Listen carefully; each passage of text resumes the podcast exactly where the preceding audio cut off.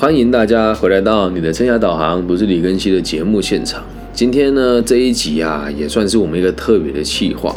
我们呢，节目的创作人跟总监啊，也就是小弟我本人，是在一个很特别的地方，叫做台湾。那台湾哦，这地方基本上每隔两年跟每隔四年，就会有一个特别的仪式来寻找未来的领导者。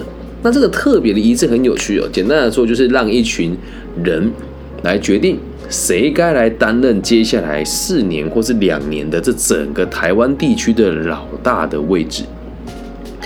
那最近啊，因为又逼近了这个想要。选出一个台湾的老大的这个情形哦，所以现在我们有三个主要的阵营啊，我用比喻的方式给大家听了哦。一个呢叫做蓝天，一个呢叫做绿地，然后一个呢叫做白白光，一个叫白光，就讲这三个好了。那这三个。团体呢是目前要角逐台湾的最大的管理者的位置的三个团体。那这个绿地呢？哦，蓝天绿地跟白光了哦。那绿地的这个政这个这个人民团体最近啊，被人家说呃有很多所谓的性骚扰事件，然后就开始呢在网上出现各种迷音，跟各种这个行销，说我们不能就算了，接着。Me Too 运动就开始了，很多人都以为 Me Too 这件事情是从台湾开始，但其实不是。Me Too 运动本身是始于二零零六年哦，当时的创始人跟活动人士叫做纳塔拉纳伯克哦，他使用这一词叫“我也是”来提高人们对女性所所受的暴力和虐待的认识。那十一年后，在二零一七年，美国的演员哦，艾丽莎米兰诺发推特说，女性要说出他们的这个被骚扰的经验，得到了一个新的平台。那原本这个 Me Too 讲的是女性，而现在在台湾已经变成是也有男性骚扰男性的状况啊。那现在这个 Me Too 事件呢，就是这个事情哦，我们必须得先这么讲。现在啊，我们就不做这个实事的点。点的这个点评了，哦，因为这个事情我要讲，我得特别小心的原因是，就跟我上一集前面几期做五亿高中生是一样的道理哦。我讲的话就确实是很违背目前的常态性的流量所看到的内容哦。那这件事情呢，已经让全世界各地的媒体都在笑，也不要笑啊，就是都在都在都在讨论这件事情哦。所以现在有一些地方的报道会说。呃，以以以这个立立新基金会二零二一年所推行的性暴力调查指出，在警场性暴力只有二十五趴的人会提出申诉，而过程当中最困难的是因为五十趴的证据不足，所以都不足以采信。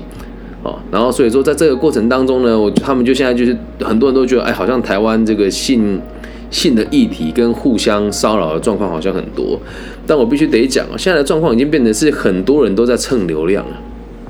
哦，而且这里面呢，有很多人都是所谓的高层哦，而且就变成是蓝天、绿地跟白光这三个团体都有很多人被说他他们的人涉嫌性骚扰别人哦，然后在这个状况之下哈，就是一个接着一个连续爆出来。但我觉得最离奇的状况是，为什么这些受害者的？笔触呢？其实都还蛮雷同。我先讲啊，我不是在说什么检讨受害者哈，你去看每个人都是发出长文，然后会越爆越多，而且讲的东西都是好几年前的事情，都是好几年前的事情哦。哦，所以这里有太多的例子，我们今天就不一一个一个提了。几个关键人物嘛，王丹呐，哦，然后什么呃何志伟啊等等的这些这些人讲出来也无所谓。那为什么好几年前的事情都堆积到今天才爆发出来呢？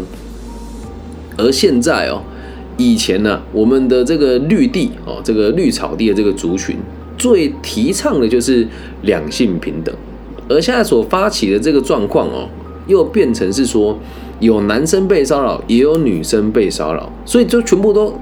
把它混为一谈了，哎，说真的呢，性平是一件事情没有错，但是被性骚扰跟同志是两件不一样的事情啊，好，所以现在大家在这个状况又会开始一直打这个迷糊仗啊，都说什么？哎呀，我们如果被骚扰啊，我我们一起努力让别人接住你啊，来，先这么讲哦。现在的状况已经变成是，好像每个人只要说我觉得不舒服，就可以被大家捧在手心上，一定会有很多年轻人明明没有被怎么样，他也会捏造出一个事实来给别人看。但我必须得讲，我相信也有很多人是被骚扰的。但是如果你被骚扰了，你在网络上发文有什么用？你告诉我啊！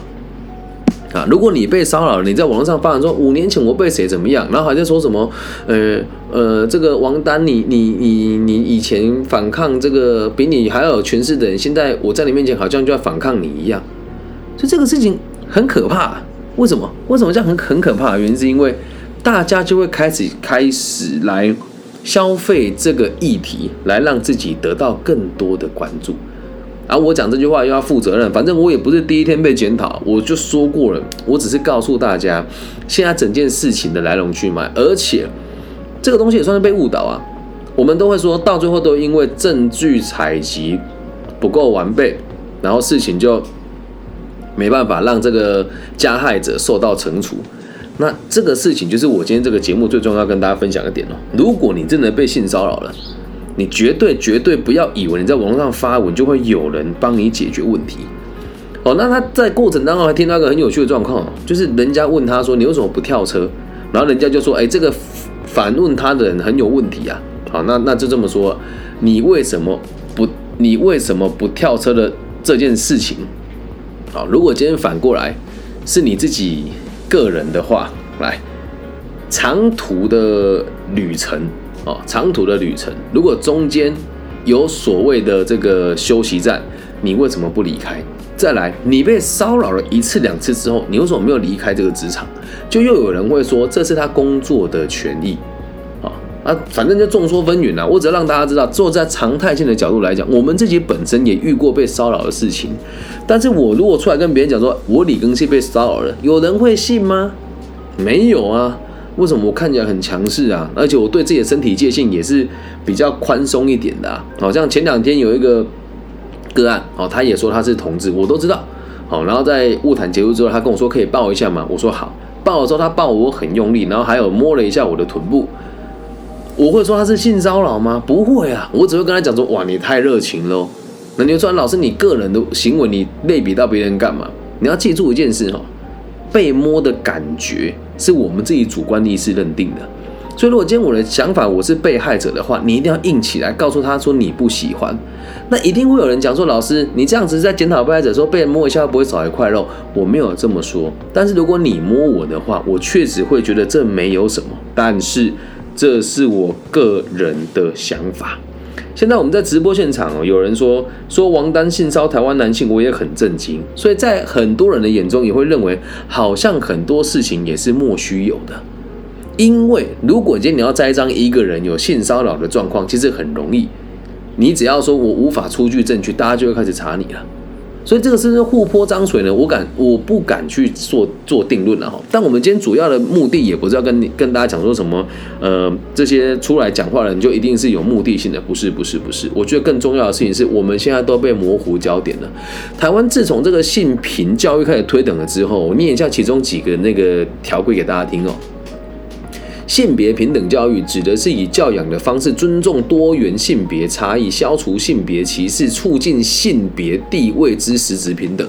啊，然后再来啊，性侵害指的是性侵害犯罪防治法所称性侵害的犯罪之行为。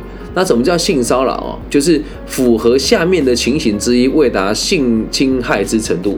要不是我看这相关的规定啊，我也不会觉得它很离奇哦。啊，它内容是什么？以明示或暗示的方式从事不受欢迎且具有意味性或性别歧视之言辞或行为，以致他人的人格尊严、学习或工作之机会或表现者，以性或性别有关之行为作为自己或他人获得丧失或减损学习机会或工作权益之条件者。简单来说啊，就是呃，如果你跟他讲说，哎，就像我自己有时候也会犯这个错啊，还好我不是活在这个年代。以前在某间公司上班的时候，人家要我自己挑组员，我都说有什么好挑，我一定挑女的。这句话如果在这时候讲出来，你一定被提报的啦。啊。那如果是我们一群人在一起玩，这也很正常啊。那你在打球的时候会说，哎，这个他挑挑跟女生一组，这就是性别歧视吗？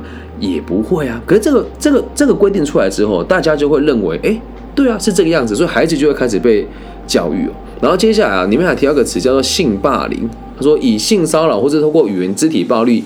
对他人之性别特征、特别性质、性倾向或性别认同进行贬义、攻击或威胁之行为，且非属性骚扰者。也就是说，如果今天你是同志，我跟你讲说，我觉得同志啊，假设哦，这是假设啊，不要断章取义。我认为同志就是因为童年有缺陷，这句话只要他认为你对他说的话是贬义，基本上就成立性霸凌了。然后再来哈，性别认同就是指个人对于自我归属性别的自我认知跟感受。也就是，如果我是男的，我说我是女的，你跟我说你他妈就是个男的，我感觉到不舒服，这个性别认同的这个侵犯就成立了啊。所以这件事情哦，就是这个规定出来之后，大家会变成是，就算我被骚扰了，我也会想这是我的权益，而不是去想事情的本身是什么。你会觉得自己被欺负，跟别人欺负你，我们每个人都应该还有更进步的空间。所以现在这个状况变成是，我们要大家出来一起发声。我就问你，发声的意义跟目的是什么？如果你没有被侵犯，你发声的意义又是什么？你说啊，这个社会公平正义啊，就像我以前住善行车库，那时候我们这个住的这个眷村要被拆掉了的时候，我出来捍卫它很正常。我住在这里啊，你其他没有住在这里的，你来捍卫什么？我问你，来你来凑什么热闹？这这个地方跟你有关系吗？但是。还是那一句话，这是我个人的想法。很多人认为这是所谓的自由，很多人认为这是所谓的言论，但真的可以解决问题吗？啊，真的可以解决问题吗？你在那边说 “me too”，我也被骚扰过，真的可以为社会解决问题吗？还是单纯是让你自己看得舒服？你说我们讲出来会有更多人看见，会有更多人可以帮助我们，不会有人帮助你啊！大家都在看戏啊，有谁敢像我这样说出中立性的？言论没有，大家都说哦，对你勇敢说出来，这些人应该要受到惩罚。哎，可是想一下，你就想一件事情哦，我们面对骚扰跟侵害，还有面对这个问题的时候，我们的反馈的方式是什么？你说我发文说那个谁对我怎么样？哎，你要想，如果他无意为之，你会毁了这个你一辈子。然后再来哦，再来哦，他不会只摸你一个人，对吧？如果他真的是惯犯的话，那不会只摸你一个人，那是不是要收集证据来告他，而不是把事情闹得沸沸扬扬，让大家都知道你被谁侵犯过？这都不是重点呢。你说我要让他绳之以法，难道记住一件事哦，你要让他绳之以法，这个出发点也没有错。但是把事情闹大，难道他就会受到法律的制裁吗？不会啊，懂吗？所以大部分在讲这个问题的人，很多都是为了，你懂吧？你没有具体的证据，就说我发生了。现在大家都在 me too 啊，有证据吗？没有嘛。可是你也不管他，哎，反过来讲，人家可以告你诽谤，哎。可是问题是什么？这些被人家讲说性骚扰的人，也没有人跳出来告对方诽谤，也没有人跳出来告对方诽谤。哦，接下来我要讲的哦，是我自己经历过的事情。先讲了哈，我不是要检讨受害者，我们每个人多多少少都遇过被骚扰的这个状况。哦，那在这个过程当中，哦。我们的领导者跟教育者也都没有自己任何的主张，所以导致大家在面对这种议题的时候都无所适从。啊，我自己当初被骚扰的时候，哦，真的发生的事情啊，我跟一个女上司在车上，她跟我讲说，我男朋友都会这样子摸我手，就直接摸到我大腿里面来了。啊，那我有没有感觉到不舒服？我是不挑食的人，但对他这个行为，我真的是不能忍受。所以当下，我也我我说真的，如果今天我要弄他，我也留不出来任何的证据啊，或者是我跟别人他性骚扰我，我那时候也是想法比较没那么成熟了哦，我就去跑去跟我的上司讲，而我的上司就说你怎么可能被骚扰？哎，这个事情如果我要闹大很容易呢，对吧？我只要投诉媒体，然后去那个什么性平委员会，然后什么什么同志什么什么基地闹一下，他们就会介入调查，那公司就会开始被人家贴这个标签，然后就做不完的报告。那事情也无也不会解决啊！那是我跟他的事情，那公司被裁罚，跟我被骚扰有什么直接的关系？没有吧？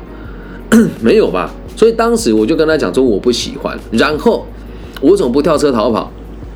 他只有摸我啊，他又没有做出更过分的事情。我说我是受害者，我的立场哦，那我也无法收取证据，所以回去之后我跟他讲说这样子我很不喜欢。好，问题来了。我说我很不喜欢从那天之后，他就开始刁难我，因为我不让他摸我。他说我之前对你那么好啊，哦，都给你 VIP 啊，哦，然后你出差怎么我都那么照顾你啊，你现在这样子好不好？我就让你你你现在这样子对待我，我就让你难看。他又开始不停的骂我，不停的攻击我，不停的霸凌我。然后呢，我选择离开，我留下来跟他争说，啊，这个管理这个这个管理阶层能欺负我会有意义吗？没有啊，为什么？我会被欺负，我自己也得负责任啊，我的底线没有踩住啊，对吧？我会检讨我自己啊，但这个是。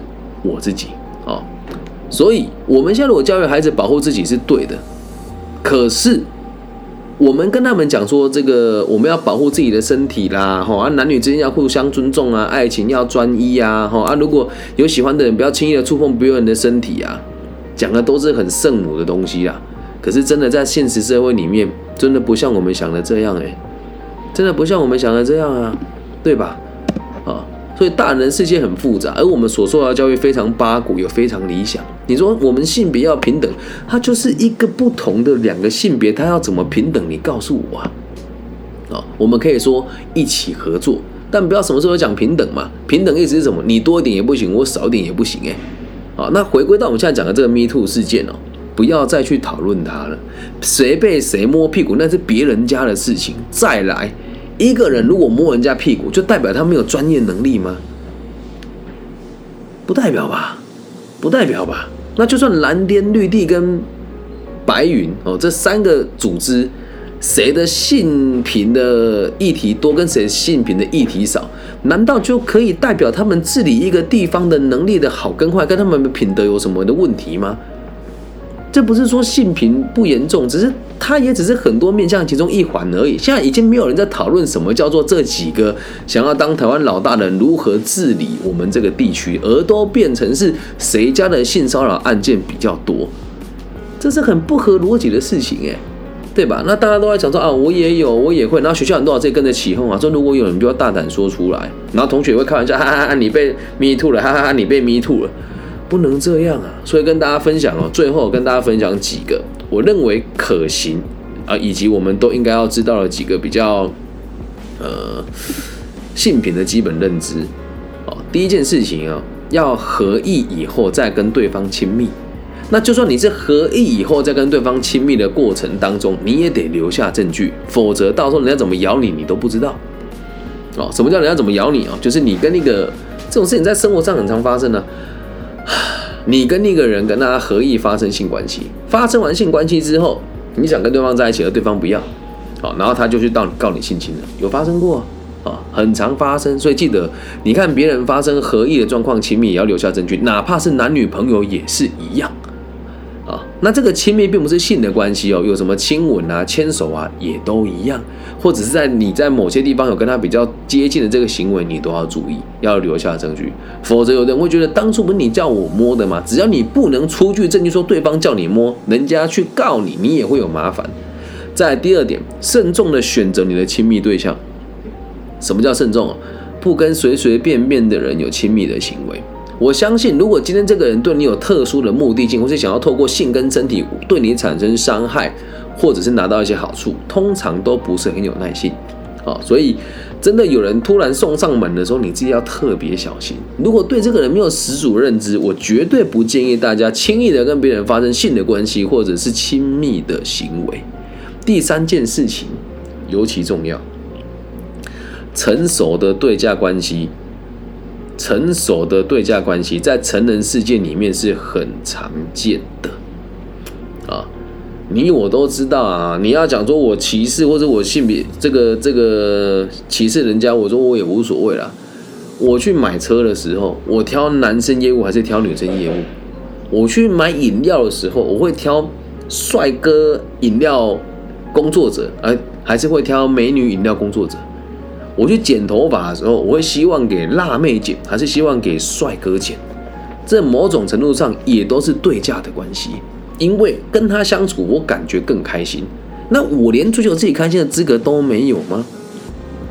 不能这么说吧。所以记得，成熟的对价关系哦，在成人世界是很常见的。但是有的时候对价完，如果两个人条件谈不拢，就会产生所谓的纠纷。所以在这边要跟大家讲啊，用身体的亲密关系去换取资源，我个人是不推崇的，但在成人世界里面很常发生。不要跟我说什么道貌岸然的事情啊！性工作者能不能挑客人啊？然后在这个比较特殊的地方啊，有这个伴歌伴舞的这个陪侍的这些女性工作者们，能不能挑客人？对吧？那如果这个状况再放大下去的话，大家就会变成是。我能做，但是不能说，也就会导致大家越来越喜欢用对立的方式跟蒙骗年轻人的方法来做教育，能够理解吧？所以成熟的对价关系是可以的，只要你们双方合意，他也觉得 OK，你也觉得 OK，这个事情就很常见。你如果去跟批评别人说什么啊，那个某某人就是长得漂亮啊，跟老总比较亲密啊，所以老总才生他，那是人家的本事，那只要他个人没有觉得不舒服，你在旁边干瞪眼吧。人家可以用这种方法上位，你不要，那是你的选择。那站在我的立场，我绝对不会做这种事情。但这种事情每天都在发生，所以不要去讨论别人的事，那跟你没有关系呀。被害者跟加害者之间啊，如果啊，这个这这我发生过的案例给大家听了哈。我的学生说他被性骚扰，我说为什么？他说这个主管在上班的时候摸他的手背，捏他的肩膀。然后我说哦，那你跟他平常关系怎么样？他说我跟他关系还不错。我说什么什么叫还不错？他说我会跟他去看电影啊，然后也会跟他去看夜景。他说可是这不代表他可以摸我的手。他说这不代表我他可以摸我的手。我认同他这句话了。哦，我说那你去吃饭跟看电影跟看夜景谁付钱？他说都对方付。我说哦，那你现在觉得他骚扰你吗？他说对。我说那就不要往来啊。他说：“可是我在工作上有很多需要依赖他的地方，哦，完全构成性平议题哦，完全构成哦，因为他因为跟他的关系是有这个异性相吸的关系，所以他的工作得到更多的所谓的帮助嘛。他说我如果不这么做，我怕我过得不那么轻松。这句话说出来，谁会被惩处？还是那个男主管呐？哦。”还是那个男主管了，所以记得啊，成熟的对价关系是可以，但你不要过河拆桥啊！我知道讲这句话有很多人检讨我，我就是跟你讲啊，这是我看到的案例。那而这个当事人也跟我讲说，他确实是这么想的。那如果你今天对话录之后说啊，我没有，你凭什么检讨我？那就代表你心虚啊。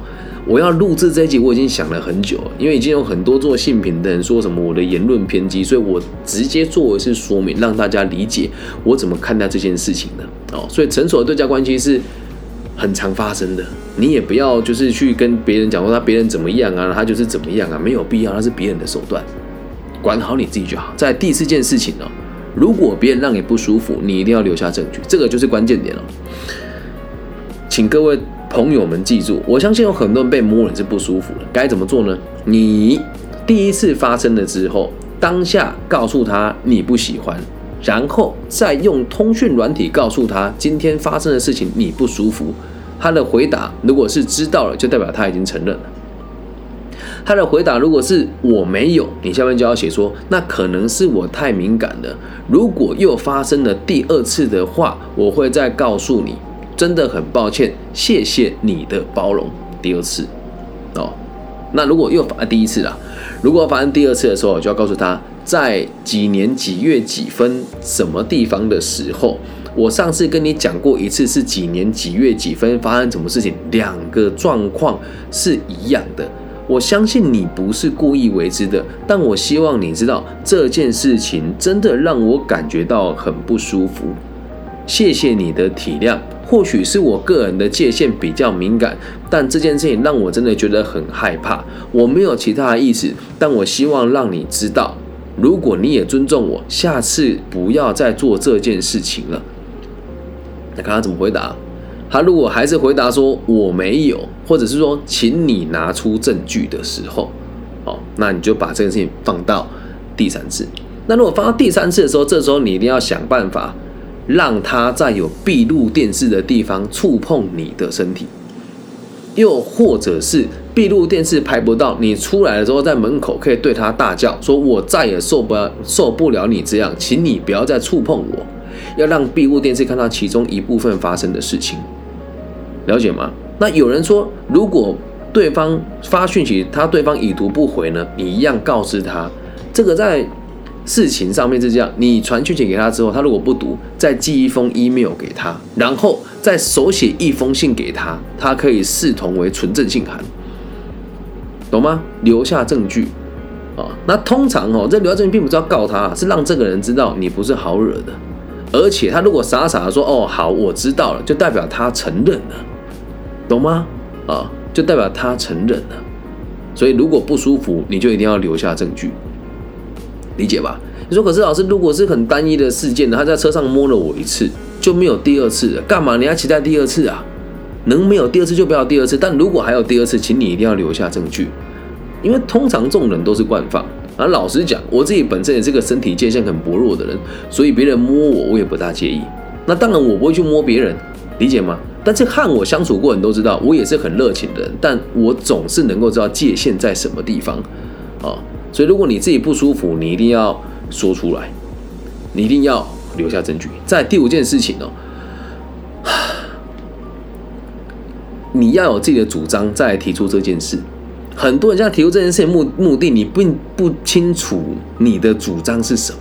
如果你的主张是让对方受到制裁的话，你发文出来让别人对他泼泼脏水，对他来讲也是不痛不痒的，理解吗？现在不要别人怂恿你干嘛，你就跟着干嘛呢？很多人是这样啊。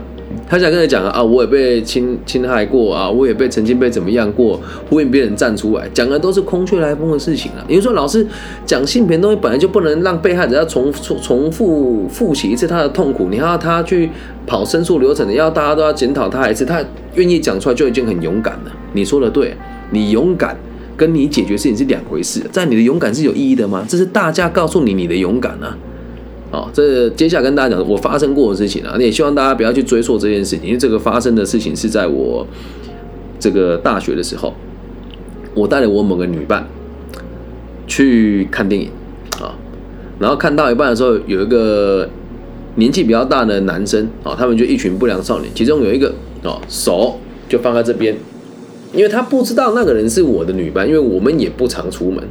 就摸到我女伴的胸部，我本来还以为我看错，因为我的左手搭在这个女伴的肩膀上，然后我看到那个男的在摸她的胸部，我当下就把他抓出去，在戏院的门口打了他一顿，打完了之后我自己报警，我说我在戏院和别人打架了，然后我也有受伤，对方也有受伤，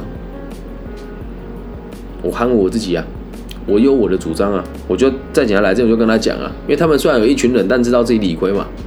我说我现在他只是鼻梁断掉跟牙齿断掉一根而已。我说现在就只是这样，等下警察来了，我们可能还要再走法院啊。那电影院里面是没有闭路器的。我和你出来的时候，看到好像是我揍你，但是里面发生什么事情没有人知道。而且我看你也也算你年纪比较大，但看你这个状况也知道你也不是什么坏人，也没有多坏。所以等一下警察来，你要讲什么那是你自己的事情。如果真的要赔偿要干嘛的，我都负担得起。你要自己主张啊，不然你说出来有什么意义？你告诉我啊。呃，我被我被侵犯，然后呢？你要的是什么？你要是生活回归到平静，还是这个社会给你一个正义，还是你想要得到一些什么？你自己要知道。如果没有主张，那不是叫当自己的主人，那个叫做变成是媒体操弄的对象啊，懂吗？那我必须得跟大家讲啊，如果你真的有被别人侵害或侵犯了，先找你们学校的老师，而不是直接诉诸媒体呀。诉诸媒体，他能帮你解决什么？别傻了，先跟你的老师说，或是跟你的公司的上司说。你如果现在学着诉诸媒体，造成大家的困扰，或者这是莫须有的罪名，那是你个人主观认定。之后没有什么没，他们认定完之后没有留下证据，你不止搞砸了别人的公司的名誉，也搞砸你自己以后工作的可能性啊。懂吗？但是你要记住一件事哦，如果你真的被侵犯了，你一定要说出来。但是绝对不是去网络上跟大家瞎起哄说啊，我被侵犯了，大家来关注我啊，绝对不是这样。那个不叫当自己的主人，那个叫做被媒体操弄。再来，最后一件事情，好好保护你自己，那个是你自己的事，懂吗？就算连我这样子人也一样啊。我去有时候去游泳遇到同志朋友，我也问过的很直接的跟我说，我可以摸一下你的屁股吗？我说可以啊。他说：“那我可以摸你的生殖器吗？”我说：“那肯定不行啊。”那肯定不行啊！你要保护你，这是你的事情啊。那就像我自己，我也要保护我自己啊，能够理解吧？好，那随着我的年纪越来越大，我会发现有些人接近我们的目的也不单纯。那有些人会引用你说出某一些话，你自己也要特别小心。我就有遇过啊，这真的发生的事啊。他从 IG 不停的发裸照给我，跟我说什么哥哥我好想要，还发他那个。那个自我安慰的那个音频给我，还有视频给我。那我的立场是，他搞不好是有病的人，所以我也跟他很客气的互动。我说，他说难道我不吸引你吗？嘻嘻。我说这样子的东西是不会吸引我的。我更想知道的事情是你为什么要让我看这些东西？他说就想要跟你发生性的关系嘛。我说那也可以啊。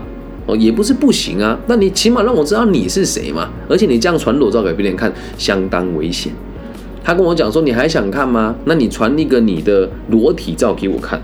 我跟他讲，那当然不行啊，我得保护好我自己啊。我会老实的跟他讲，如果你追踪我的粉丝专业，也知道我是这个海内外知名的生涯规划的老师。那你也看得出来，我平常进出的地方是福伦社，是 EMBA。我这个人的操守是绝对没有问题的。如果你想跟我发生关系，那请你跟我认真的吃一顿饭，我们在一起评估彼此有没有可能发生下面的我们预期的可能性。如果都没有，请你尊重你自己的身体，也尊重我。我会跟你聊天，单纯是因为我也希望你过得开心，也不希望你行为偏差。三天没有发讯息给我。一个礼拜之后，跟我说：“老师，对不起，其实我是男生，而且我今年才十四岁，我只是单纯觉得无聊。还有过去有一个性侵过我的人，他长得跟你很像，我本来想要拿到你的裸照报复你，多可怕！还讲很清楚哦，只是因为我跟那个人很像而已哦。”哦，然后把那个账号，那个他就他就把他的账号这个删除掉，对吧？就我我就我现在后来为什么也没看到了？不然其实很想公开这件事情，但对方有跟我讲说，他希望如果要讲，也是匿名的跟大家说就好，因为后来他读哪一间学校，我也是知道的。所以好好保护自己是你自己的事。这件事情我有没有可能被拽下？有可能啊。那这个事情呢，不只是被摸的人，跟摸的人都一样啊。就算人家跟你说来啊来啊来摸我啊，天下没有白吃的午餐呢，没有那种事啊，懂吗？啊，可是啊，我必须得讲，我做这一集，如果让我大学任何一个朋友听到，他们都会认为我在鬼扯。为什么？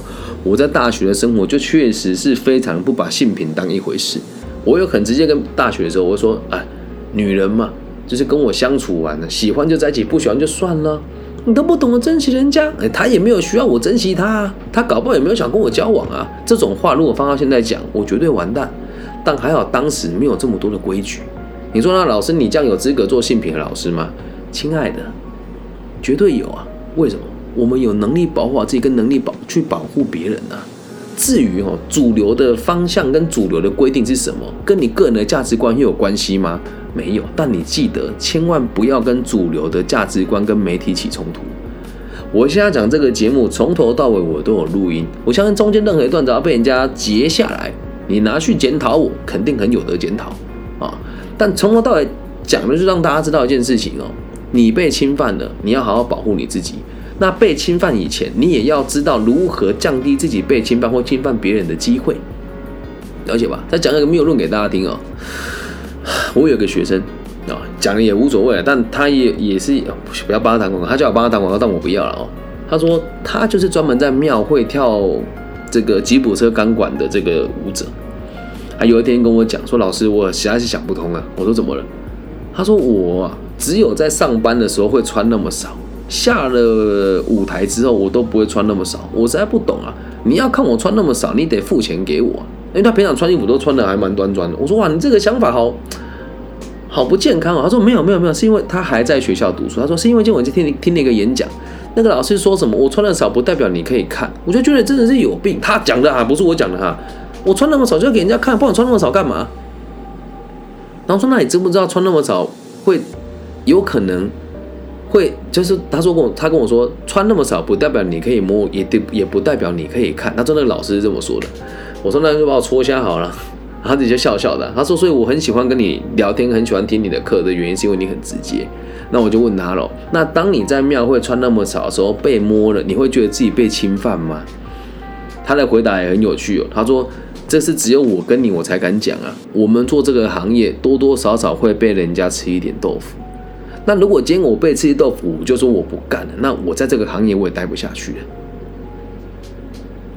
他的脑袋很清楚啊。所以有人说，你要检讨不要说，哎，我穿的少不代表你可以看，我穿的表穿的少不代表你可以占有我的身体。对，我知道，当然不代表，可是那是因为我们是有读书的人啊。但这个社会上有那么多奇奇怪怪认知的，你自己要增加这个风险，那就要特别小心，能够了解吧？所以在我的世界里面，我会告诉自己，也告诉我的女儿啊，身体是你自己的，要怎么使用是你的事，但你这么做确实会增加风险。一定有人检讨我啦，说什么你你这个就是什么不让女生有穿衣服的自由啊啊？那我就问你了哦，我们一般男性看到女生没有穿衣服，会不会多看两眼？绝对会，要不然就不会有槟榔西施的存在。那一般女性看到你的菜在你面前只裸上身，只穿一件内裤，跟你说嘿宝贝，你难道不会多看他两眼吗？不会想摸一下吗？正常吧。啊，不要跟我说什么我不会啊，就是你不会，但我会啊。你也可以批判我说我这个人这个兽性比较强，但我说的都是真实的感受，也是大部分的人认知。所以做个做个整理哦，性平这个议题是好的，鼓励大家探索自己的需求哦。但我先讲啊，我们要鼓励大家变成。同志朋友，但我也尊重每个人的选择，我也不鼓励大家变成异性朋友，这是天生的东西啊。那至于性侵跟性品这件事情呢，你一定好好保护你自己。前面有讲了六个大原则，你去把它谨记在心哦。记得保护彼此的出发点都是好的。我也相信性平这个规定出来，也就是为了保护当事人啊。但是不要变成人与人之间的互相猜忌，或者是互相攻击的工具。那你本身如果有这种不好的经验的话，我也不建议你现在跳出来说啊，me too，我也是，直接啊带种一点去找那个人，跟他讲说，现在这个事情出来，我现在看你不爽，你当时摸我就不舒服了，告诉他你的立场是什么，这是你跟他之间的事情，自己的事你得自己捍卫，懂吗？那说老师没有人陪我，那我跟你讲，任何人都一样，如果你被欺负了，自己不还手，你找别人来帮忙，这个别人哪天要是走了，或是哪天这个人靠不住了，你还是会被欺负第二次。懂吗？哦，所以跟大家分享啊几个观念，让你们知道。还有言语绝对不要轻佻，言语绝对不要轻佻。我讲几个我的例子给大家听了，负面的例子哈。下了这个节目之后，我再讲就很容易被人家提出所谓的告诉跟检举哦。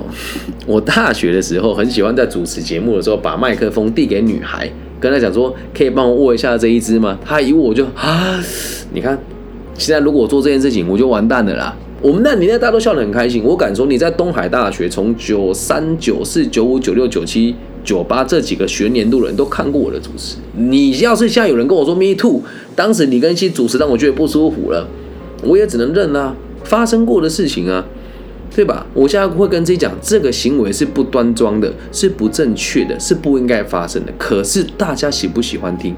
大家喜不喜欢看？我只能跟大家讲，我很庆幸。我没有活在这个年代来做活动主持人，因为当时的我们的风土民情是这个样子。你说哇，你好低级哦！我做主持那时候风格就是这样。那你如果这样讲吴宗宪怎么办呢？那个蓬莱先生的频道怎么办呢？对吧？还有很多时候你们会检讨我们这种人，那曾伯恩的每一节内容不就都不能播了吗？能够理解吗？所以不要活在别人的内区当中。很多人会说你的言论让我不舒服哦，百分之八九十啊，我这么说了哈。如果百分之九十人都觉得你没问题，那百分之十的人说他你的行为让他不舒服，那到底是我们的问题还是百分之十的人的问题呢？能够理解吧？所以啊，用这一集跟大家分享，理性一点啊。别人怎么样是别人的事情，你如果想要捍卫自己的权利，自己抡起拳头啊去面对他。而不是 man 发啊，我 me too，我也是，然后讲一些空穴来风的话，取据证据，一次到位，让他知道你厉害，懂吗？否则这件事情啊，只会越延烧越严重。而且我相信一定会有年轻的族群在没有判断力的能力之下，开始用这种方式来取得别人对他的认同。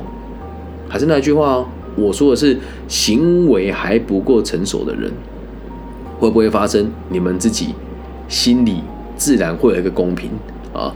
这一集做去之后，我也知道风险很高，但身为一个教育者，这是我真实的想法。那当然，我呼吁每个真的受害者的人，如果你不知道该怎么办，找我，我教你怎么做。每个独立的个案都是独立的存在，我什么人也不是，我只是一个喜欢帮助别人，在官方单位授课的老师跟自媒体工作者而已。啊，所以如果今天这一集播出去了，有人检举我，哦，以至于我在什么地方不能够演讲，哦，或者是不能够这个授课，我也会告诉他。那这一点是不是也是对我的歧视呢？能够理解吧？我拿我的事业跟我的未来做了这一集的节目给大家听。我认为很多事情都会有公理跟这个所谓的公道啊。那如果每个人的言论都是哎呀，你要保护你自己啊，你要这个呃，你要你要留下证据啊，不喜欢就是要说出来，让他身败名裂啊啊，还有这个什么性别是你自己的选择，你都歧视我们。那就不会有多少人会勇敢的捍卫自己的权利，跟真的成为自己的主人。我们都只是在特殊的管道当中取得特殊的权益，让别人关心我们而已。能够理解吗？所以，如果你也愿意的话，试着预防这件事情啊，然后不要跟着媒体随之起舞。身体是你自己的，没有人可以侵犯你，所以要捍卫也只得靠你自己。你跟我说啊，可是我如果捍卫，我就没有工作了。你的身体尊严如果比这个重要，这工作我宁愿不做。能够理解吗？啊，不过刚刚我跟我一个在这个特殊领域工作的朋友通电话，他就跟我讲说：“你做这一集真的要特别小心。”我说：“为什么？”他说：“我们自己哦，有时候也会觉得客人对我们骚扰。”我说：“我的天哪，你都做这个行业的，还可以说这个骚扰？”他说：“啊，就确实自己会有感觉啊。”哦，谢谢这个仲庭老师的。的这个认同啦，说这个风险，这个论点的风险很高，但是还是那一句话，我有说，所有的出发点都是好的，但只是我个人的行为，我们的这个相关的规定怎么规范，我们一定要遵照他的规矩，我也会遵照他的规矩，但我心里面有我自己的想法，能够了解吧？那现在现场就有也有人站出来说，我曾经被我心爱、真心栽培的人栽赃我性骚扰，让我的忧郁症发作，对，这都是会发生的事情，所以。我说的话是中立的，但是一定有人可以挑出某些内容说我偏向于检讨受害者，但我一直在强调受害者绝对存在。那我们要尽可能的保护自己，不管是被骚扰还是骚扰别人，有时候我们也会不自觉做出这种事情来。啊，像我刚刚讲那那个内容，那时候没有人教我，所以我犯了这个错。那一直到现在，我也在想，我要怎么样才可以降低这件事情的风险。但私底下跟我聊天的都知道，我或多或少还是会讲一些黄色的小段子。只要没有人找我麻烦，我也认为这不是一件，这也是一个无伤大雅的事情啊。对啊，谢谢仲田兄的这个分享跟表达，也谢谢我们的这个佑佑对我。讲这个话让我知道，说其实你真的也有很多有不同的想法。那最后的最后，我们不是要挑起对立，只是要单纯的让大家知道事情哦，好好解决就好。在网络上说我也被侵害了，对你一点帮助都没有，只会成为大家互相泼水攻击的对象之一。哦，那当然啊，你如果真的没有正确的方式，你想要透过媒体诉讼，而透透过媒体去提出让大家知道。的这个行为，我也是支持的，但我还是我还是要告诉你，真的那是你跟他之间的事，或是你跟他跟司法之间的事，所以不要再用这样的角度来看待这件事情呢。做这一集的时候，其实我心里面是很痛的，原因是因为很多海外的听众问我我的看法是什么，那我本来也没有想要做这些东西的啊，只是因为我真的一不小心 看到了前两天我讲那个五亿高中生的内容的时候。哦，有一万多的流量，将近两万。那说真的啊，我并不是为了流量做这个节目的，我只是希望可以透过节目让别人知道，主流媒体的看法不代表全部的台湾人的看法。